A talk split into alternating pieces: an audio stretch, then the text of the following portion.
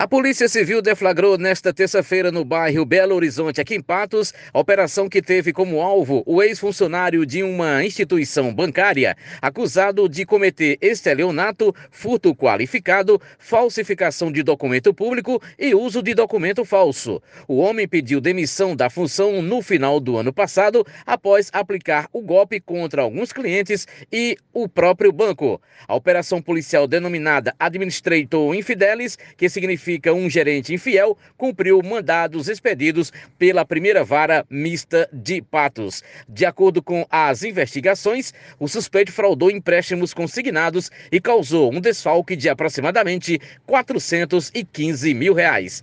Ayrton Alves, na hora H, o dia todo em uma hora.